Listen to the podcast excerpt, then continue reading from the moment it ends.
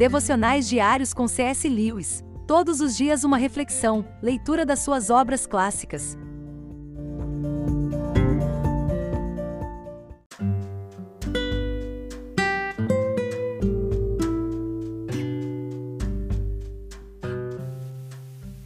A bondade no amor.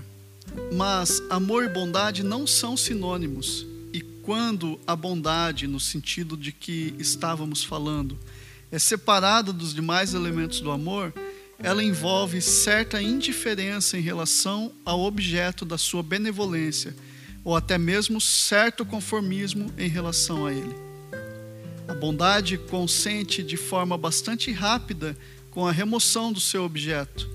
Todos nós já encontramos pessoas cuja bondade em relação aos animais as leva a matá-los para evitar que sofram. A bondade pura e simples não se importa se seu objeto venha a ser bom ou mal, contando que ele escape do sofrimento. De acordo com as Escrituras, são os bastardos que são mimados.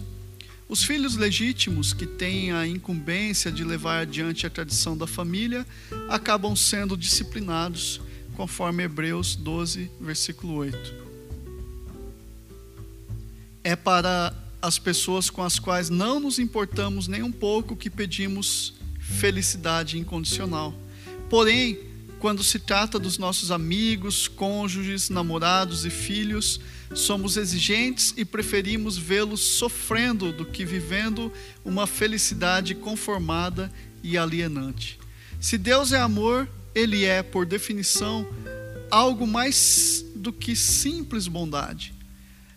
E parece a julgar pelos registros, que apesar de Deus ter nos repreendido e condenado tantas vezes, ele jamais se referiu a nós com desprezo.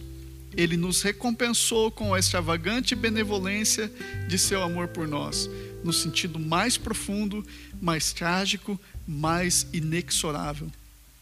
Do livro O Problema do Sofrimento, de C.S. Lewis.